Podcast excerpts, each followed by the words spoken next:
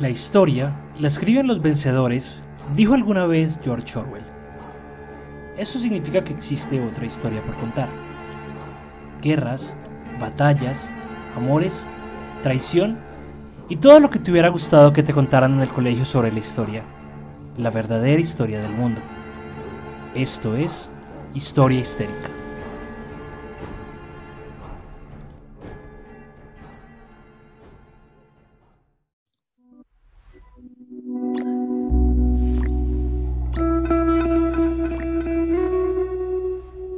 Días, buenas tardes, buenas noches, dependiendo de cuándo y dónde nos estén escuchando.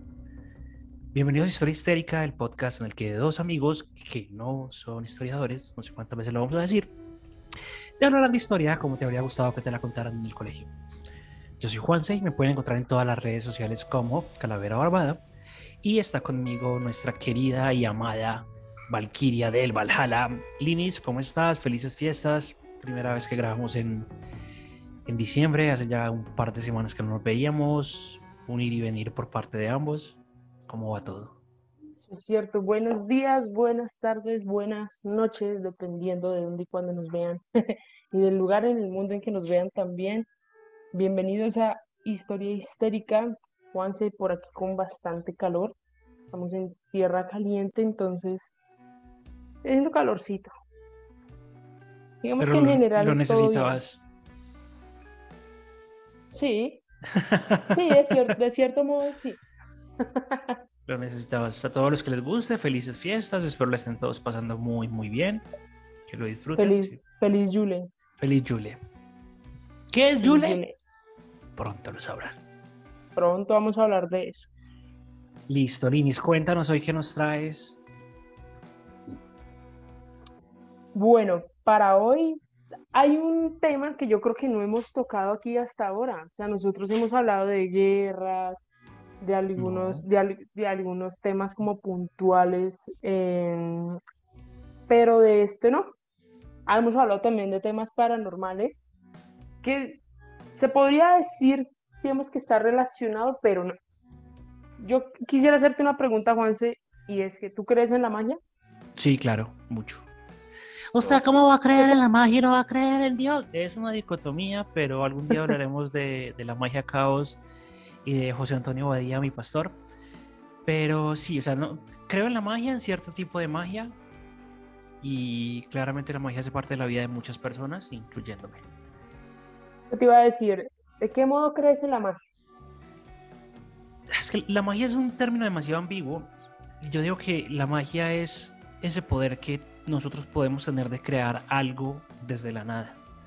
Entonces, si lo miramos desde un punto de vista un poquito más romántico, podríamos decir que la cocina es magia, porque tú tomas un montón de elementos y lo conviertes en algo.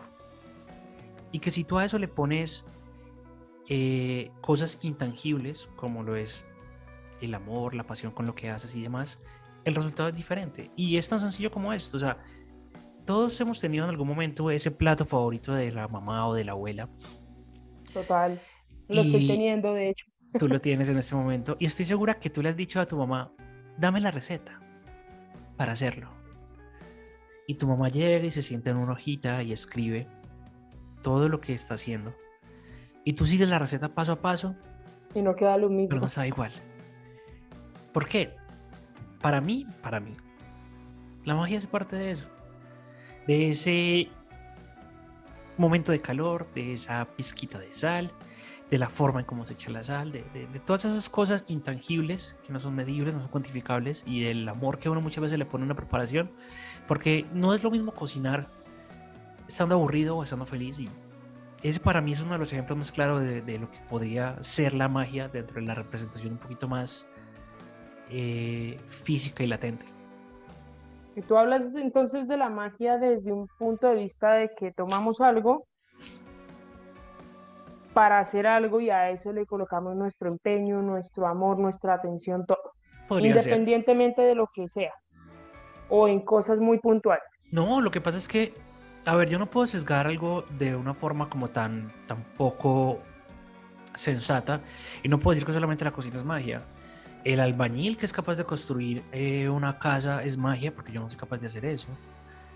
eh, sentarse, las personas que tienen el hábito y la disciplina para leer cosas y lo hacen de forma innata, también podríamos llamarlo que hasta cierto punto es magia. O sea, la magia puede rodear absolutamente todo lo que nosotros eh, tenemos y somos. Y a mí me gusta verlo de esa forma. Ok. Bueno, pues te cuento que los humanos no somos perfectos, ¿sí? No somos invencibles, todos somos mortales y a veces morimos siendo víctimas de nuestro propio invento. Sin embargo, no todos dejamos huellas generación tras generación tras generación. Digamos que para dejar ese tipo de huellas y para que más allá de nuestra familia, todo el mundo nos reconozca es porque hicimos algo en pro de algo también. Hoy vamos a hablar de nada más y nada menos que Eric Weiss, o como se le conoce en el mundo o a nivel histórico, Harry Houdini. Vamos a hablar del mago Houdini, el gran mago inventor de muchos trucos especialmente de uno muy importante que al día de hoy se sigue haciendo y se sigue replicando y tiene su ciencia y es riesgoso al día de hoy. Entonces, bienvenidos a este capítulo de Historia Histérica. Hasta el momento creo que nunca habíamos hablado de magia. No. Si no estoy mal. Y bueno, qué, qué mejor que hacerlo con el mago Houdini, que es como la representación máxima de los magos a nivel histórico, mundial y global. Entonces, ¿quién era Houdini? Bueno, pues les cuento que este señor nació en Budapest el 24 de marzo de 1874. Se dice que la vida de Houdini está llena de muchos misterios. ¿Por qué? Porque él mismo se encargó de crear su propio personaje, ¿sí? Él era un ilusionista, el man era un loco completo en lo que hacía, le gustaba crear un personaje cargado de misticismo, de, de magia, se podría decir que temas oscuros, pero en el buen sentido de la palabra, ¿sí? Entonces, digamos que eso que él creaba, eso también lo transmitía a sus espectadores y eso era lo que generaba que la gente, o sea, que él tuviese la atención de toda la gente. Entonces, Henry eh, eh, Houdini, Houdini era muy importante. ¿Por qué? Este señor nació en Budapest, ¿sí? Pero llegó a los Estados Unidos. Llegó a los Estados Unidos como Henry Houdini, nació el 24 de marzo de 1874. El señor intentó esconder su lugar de nacimiento, que pues es Hungría, y pues su nombre real es Eric Welch. Se dice que su padre, digamos que bueno, venía de un seno familiar muy normal, muy común, personas incluso del campo, ¿sí? Pero eh, su padre era un rabino y eh, Harry Houdini, para poder ayudar a su familia a los ocho años más o menos, decidió empezar a vender periódicos y decidió también empezar a ilustrar zapatos. ¿A ilustrar? sí, a ilustrar zapatos. Ok, es que dijiste, dijiste ilustrar y me lo imaginé dibujando ah. zapatos. A ilustrar, perdón. Ok, ok, ok. Entonces, a la edad de los ocho años, este niño comenzó a vender periódicos, y básicamente comenzó a ayudar a su familia porque en realidad eran muy pobres. Ok. Sin, digamos que, como ahí sí como el cuento, por arte de magia, ¿sí? El papá decidió llevarlo al circo. Y Harry Houdini se obsesionó con el tema del circo. Él decía que él quería vivir en el circo, que él quería vivir para y por el circo, que quería aprender todas las magias del circo, etcétera. Entonces, sin pretenderlo, el padre pues lo ayudó a, que tomara esa línea también en su vida. Cuando Erich lo llevó al circo, eh, al ver el, espectáculo del Dr. Lin, un mago itinerante, quedó tan impresionado que a la edad de los nueve años, Henry Houdini y sus amigos del barrio formaron una pequeña compañía de circo en la que él actuaría por primera vez en el público el 28 de octubre de 1883 con el nombre de Erich, el príncipe del aire. Allí actuó como contorsionista, como trapecista y comenzó a hacer como sus primeros pinos en magia, pero no los presentaba al espectáculo, sino que comenzaba a ver cómo hacían el tema del ilusionismo. Ahora bien, este señor en sus tiempos libres de niño aprovechaba para estudiar la magia y gracias a sus aptitudes físicas, porque se dice que era una persona también muy inteligente, pues compitió varias, en varias disciplinas atléticas como la natación, por ejemplo. Él se terminó de obsesionar con el tema de la magia gracias a un libro. El libro se llamaba Las Memorias de Robert Houdini. embajador, autor, conjurador, escritas por él mismo. La, la obra precisamente narraba todo lo que era el mago eh, Jean, Robert Houdini. Y pues bueno, básicamente se convirtió en el ídolo tanto así que Henrich decidió cambiarse su nombre por Henry Houdini. Okay, de ahí fue que salió el nombre Henry Houdini. ¿Listo? Vale. Pero entonces hay varias cosas que me llaman la atención y lo primero es cómo todos los magos juegan con el misticismo de su nombre y de su origen. O sea, la Bey, que también es uno de los representantes de la magia desde otro punto de vista, desde el, el, templo satánico y demás, también tiene una historia de origen así súper rara, súper extraña, donde dice un montón de cosas que no se pueden justificar. Eh, y lo mismo este man de, de Levi, que que era otro mago, pero ese fue el mago del medioevo que, que creó como todo el concepto de, de, la demonología, el satanismo y demás. Entonces ahí tenemos como, como esa mística de los magos que siempre manejan dentro de, de, su historia de origen si fueran superhéroes. Y eh, muy loco, o sea, el tema, yo, yo, no sabía eso que estabas diciendo, que, que él comenzó como contorsionista y, y, demás, porque uno en la cabeza siempre tiene como, como a Houdini dentro de, la magia y yo pues pese a que tenía unos eh, trucos muy físicos, no sé si de pronto vas a hablar de eso, que era el tema de la librarse de la, de la camisa de fuerza y cosas así que claramente requieren cierto grado de, físico y de contorsionismo para quitarse todo eso, nunca lo había pensado. No, y de hecho eh, cuando hablamos de Houdini también es importante hablar del hermano, porque el hermano fue el que lo apoyó en un primer momento. El hermano fue el que decidió lanzarse con él, el hermano se llamaba Teo, y ellos formaron como una pareja de magia que actuaba en muchos espectáculos. Ya después, digamos que el hermano decidió cómo retirarse del tema de la magia y Henry pues conoció a la que fue su esposa, que se llamaba Beatriz Ranner. Entonces, digamos que Henry siempre estuvo como rodeado también de gente que le apoyaba en toda esa locura del misticismo, ¿no? No, lo trataban, no lo trataban como un loco, como alguien, no, todo lo contrario, o sea, lo apoyaban, lo acogían, eh, participaban en sus espectáculos y bueno, básicamente su esposa era cantante y bailarina y pues no solo sustituyó al hermano, sino que también lo acompañaba en todas las mm. presentaciones. No como en el tema de magia, pero pues lo acompañaba. Pero ven, tú le estás diciendo Henry. ¿Él se llamaba Henry o se llamaba Harry? Eh, Harry. Ok, listo. Si es que dicho Henry, porque yo tenía otra, yo tenía otra historia, pues otra cosa que leí alguna vez, no recuerdo dónde, y es que supuestamente el Harry de Harry Potter, la autora del libro lo había sacado de Harry Houdini. Ah, ok, no sabía eso, ¿sí? Sí, eso lo leí por ahí, no sé hasta qué punto es verdad, pero Supuestamente dentro de todos los easter eggs que hay dentro de, la saga de Harry Potter, el nombre de Harry para Harry Potter lo saca de Harry Houdini. Bueno, pues tendrá esta lógica. Sí, dices que Sí, total. Entonces, bueno, vamos a hablar de algunos trucos de los inicios de Houdini. Porque así como hay muchos que de pronto les interesa, ya conocen al personaje y hay otras personas que hasta ahora estarán escuchando de él.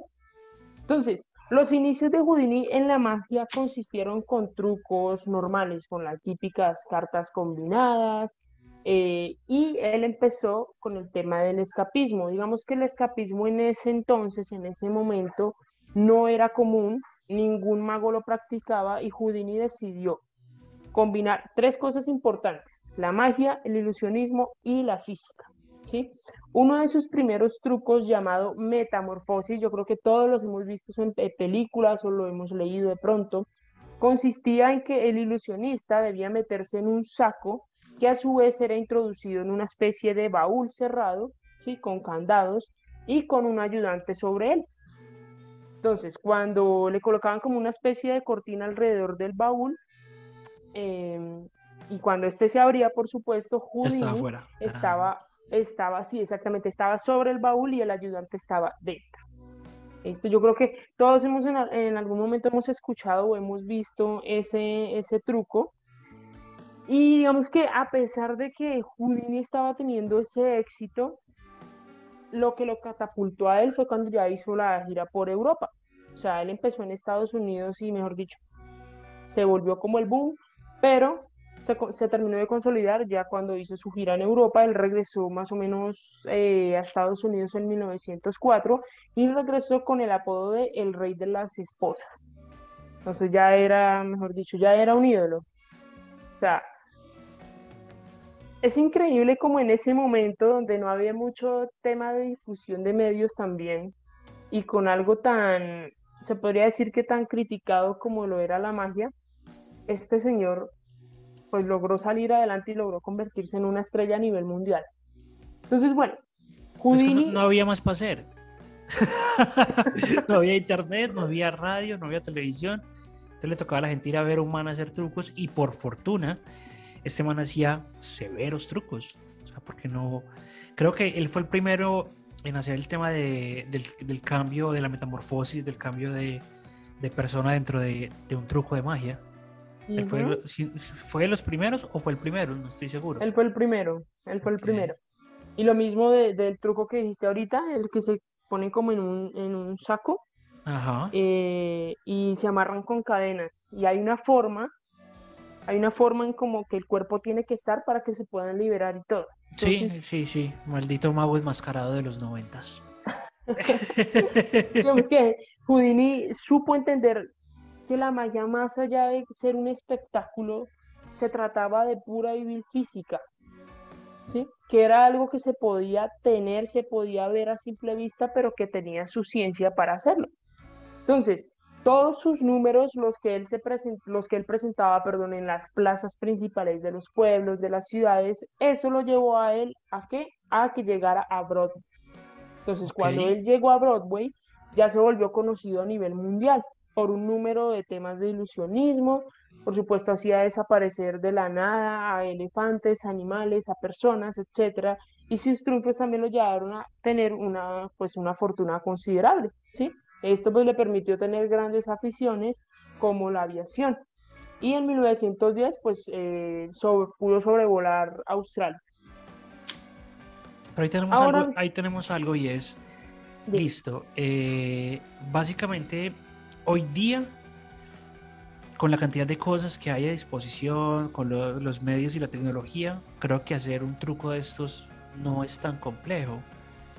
Pero dime tú cómo haces para desaparecer un elefante en un escenario donde, hay, miles de personas. O sea, al margen de. claramente el no lo desaparecía así de puff, desapareció y se fue a otra dimensión. No, o sea, es un truco, es ilusionismo. Pero pucha, demasiado, demasiado teso lograr desaparecer un elefante y sobre todo porque el elefante pesa, entonces hay un montón de mecanismos que tienen que hacer para mover eso y caramba. Como decía Houdini, o sea, era pura y física, o sea, pura habilidad física. Pura habilidad física, es verdad. Pura habilidad física. Ay, se me cayó el micrófono. Ya, por está.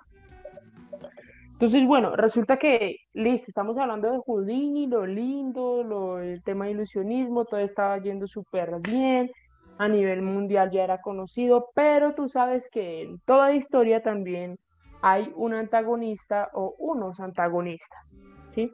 Sí. En este caso, Houdini tuvo una lucha bastante grande contra los espiritistas los espiritistas eran un tipo de sectas o son un tipo de secta, creería yo. No.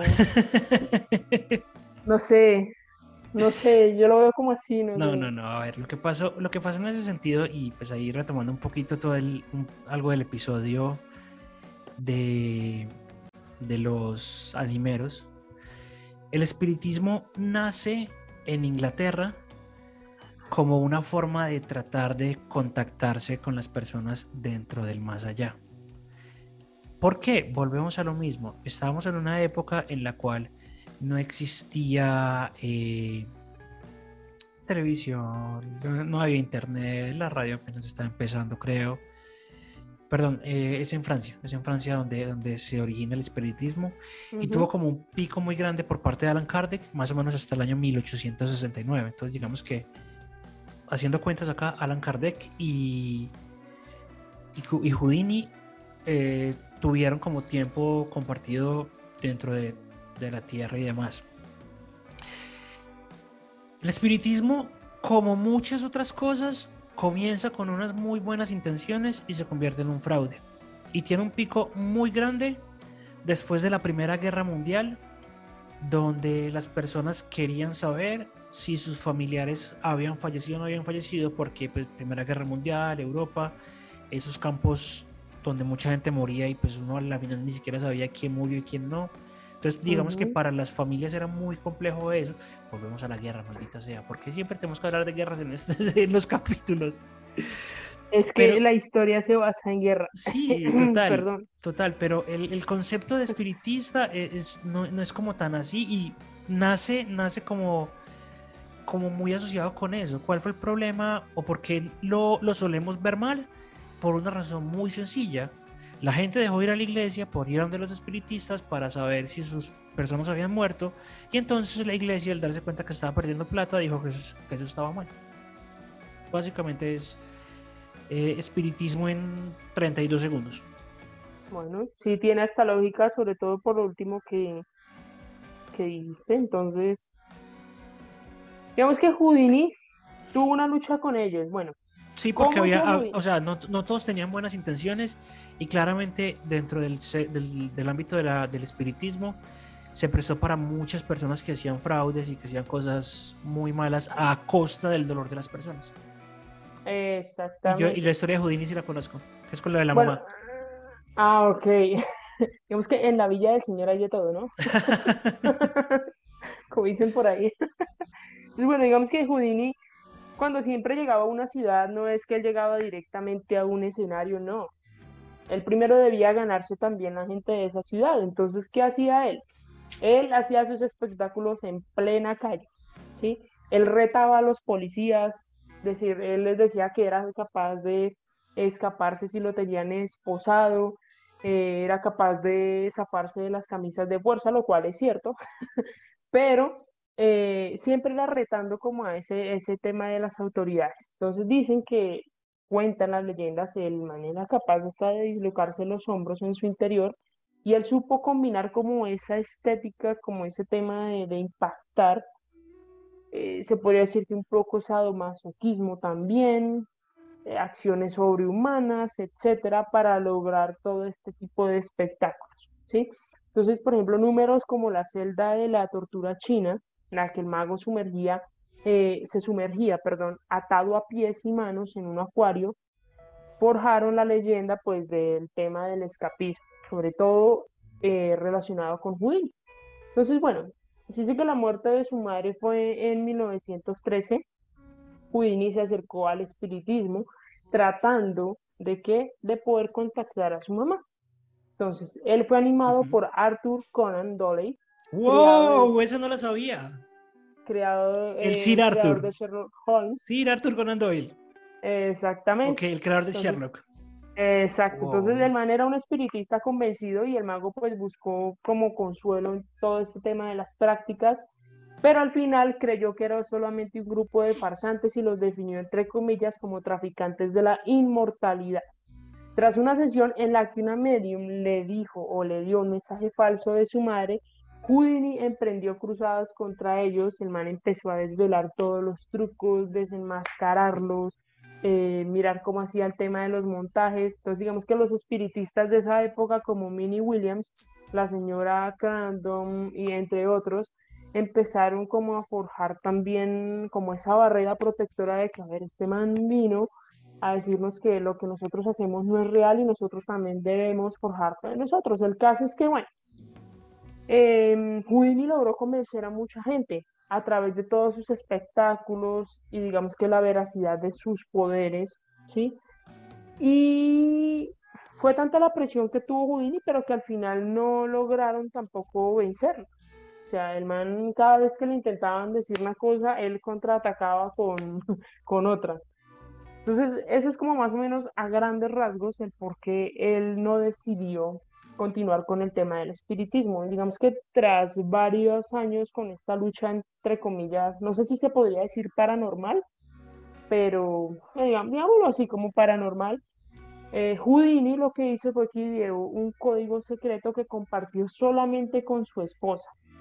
Y este código secreto se basaba en 10 palabras.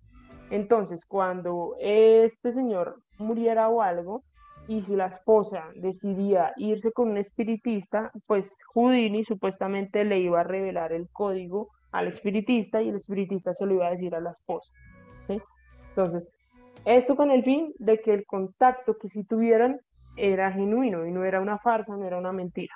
Pero antes de eso, tú sabes eh, qué fue lo que hizo que Houdini eh, se negara o rechazara todo el tema del espiritismo? Pues técnicamente lo de la mamá, ¿no?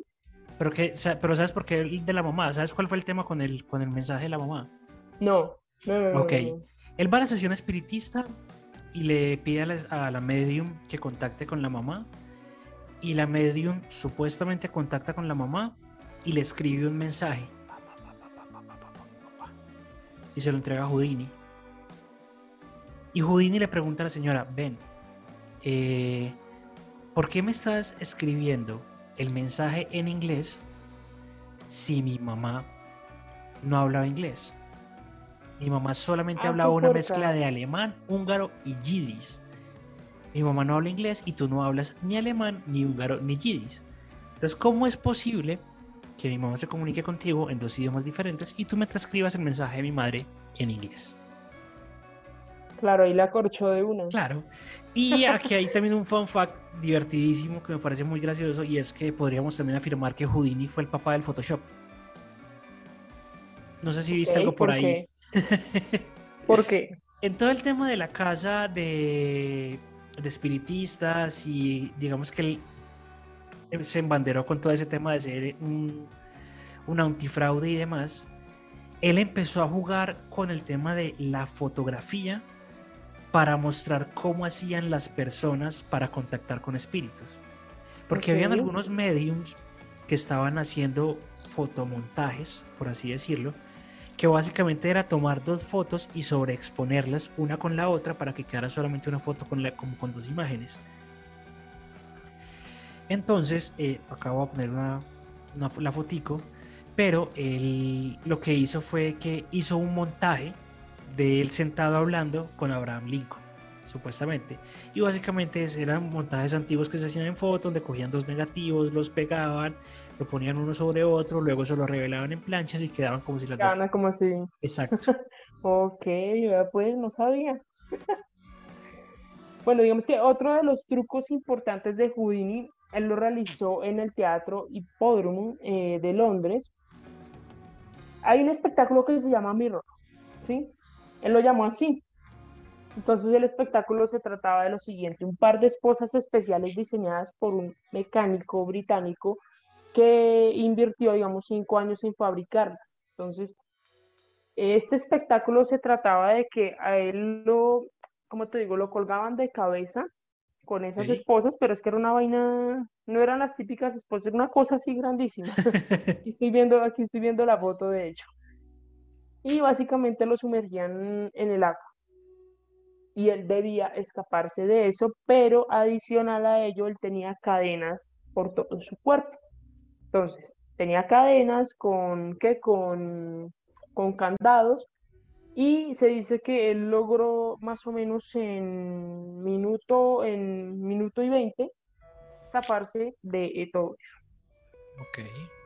Ahora bien, se dice también que él estuvo pues en el tema, digamos que en tribunales, etcétera, por algunos temitas ahí de fraudes.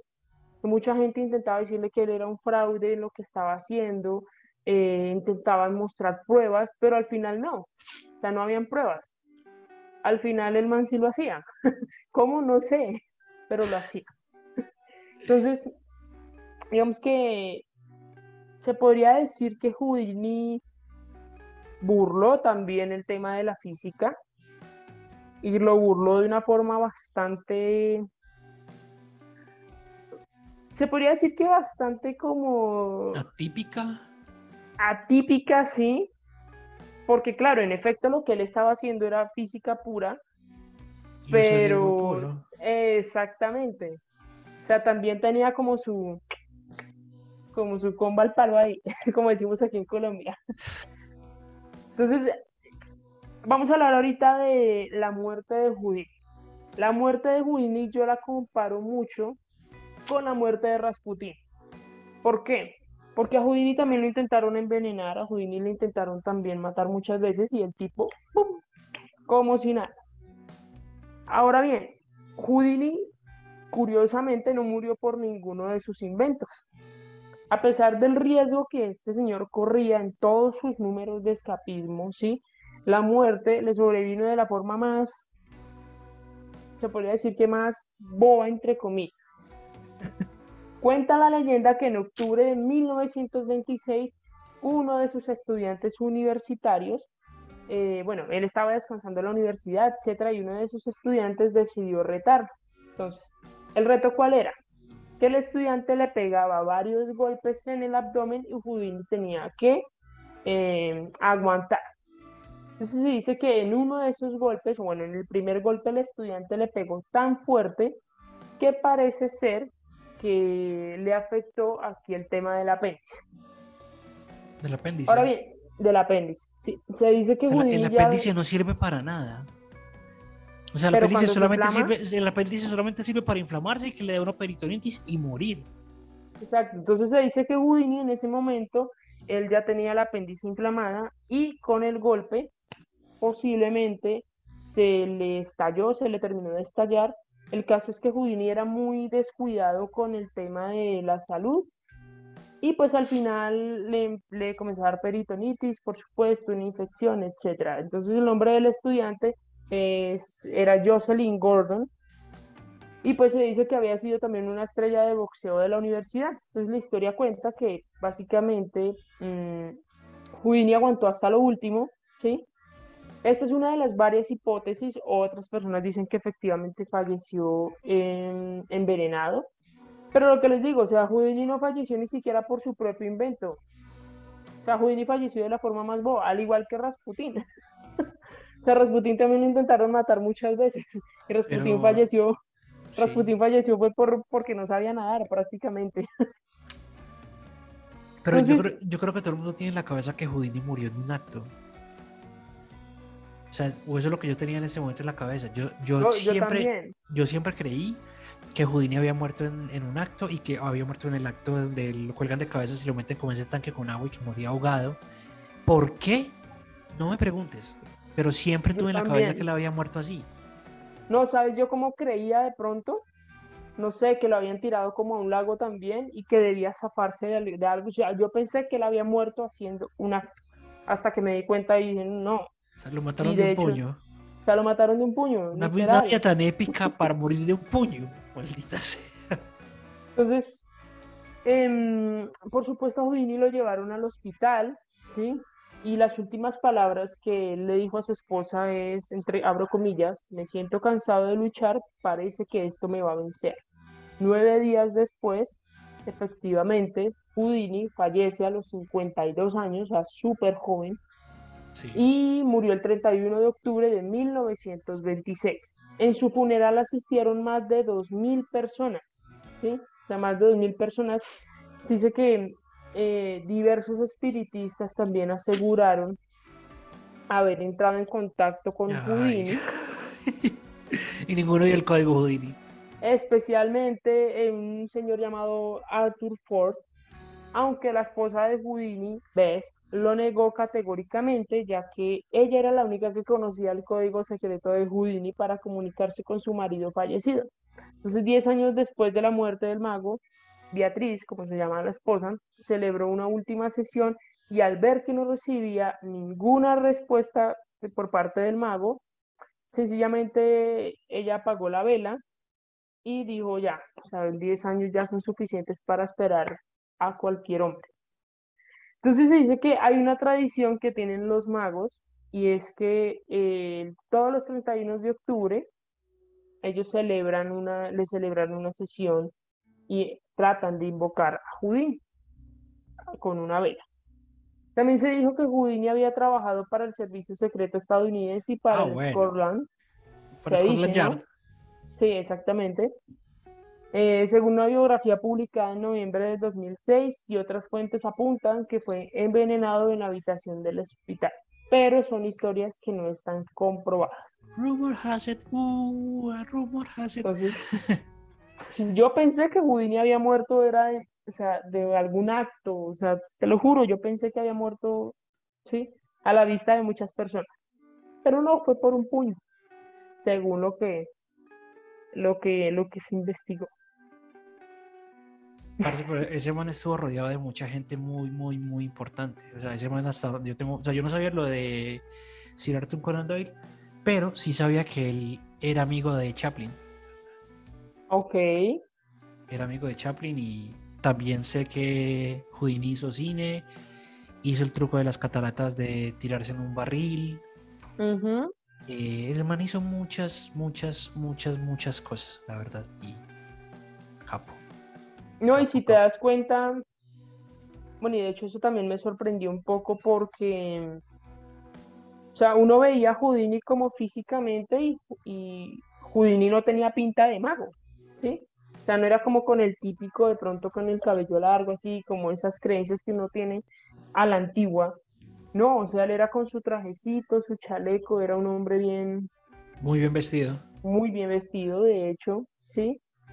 Y, o sea, él comenzó a forjar su, su, ¿qué? Su, su, se podría decir que su magia y también el hecho de que todo el mundo lo conociera a partir de los ocho años, nueve años, que él fue que, entró al circo. Y ahí también por ahí, otra, hay también por ahí otra historia muy loca que supuestamente cuando él tenía 12 años se fue a convivir con una tribu indígena que, les, que, que fueron los que le enseñaron a teletransportarse. Eh, por eso, por eso muy bacano, es muy chévere. Por eso dije al principio, o sea, él mismo se encargó de generar todo ese misticismo alrededor de él como alrededor, sale puertorriqueño. alrededor. alrededor de él como personaje y como persona. Totalmente. Y bueno, este fue el capítulo de hoy. Un poquito de magia dentro de tanta guerra y tanto tema ya paranormal. Punto medio entre la guerra, los temas paranormales y la historia. Me encantó. La magia. Me gustó. Y si a ustedes también les gustó, recuerden suscribirse al canal, darle me gusta, compartirlo con todos sus amigos. Recuerden que también estamos en absolutamente todas las plataformas de podcast, Google Podcast, Apple Podcast, Spotify, Anchor. Y recuerden también que nos pueden seguir en absolutamente todos los lugares, todas las redes sociales como Historia Histérica. Estamos en Instagram, estamos en Facebook, tenemos un TikTok que a veces subimos cositas por ahí, también vayan y denle una revisadita. Inis, muchísimas, muchísimas gracias. Por aquí siempre a la orden, su merced. Y a todos ustedes recuerden que lo bonito de la historia es que nunca se termina. Chao, chao.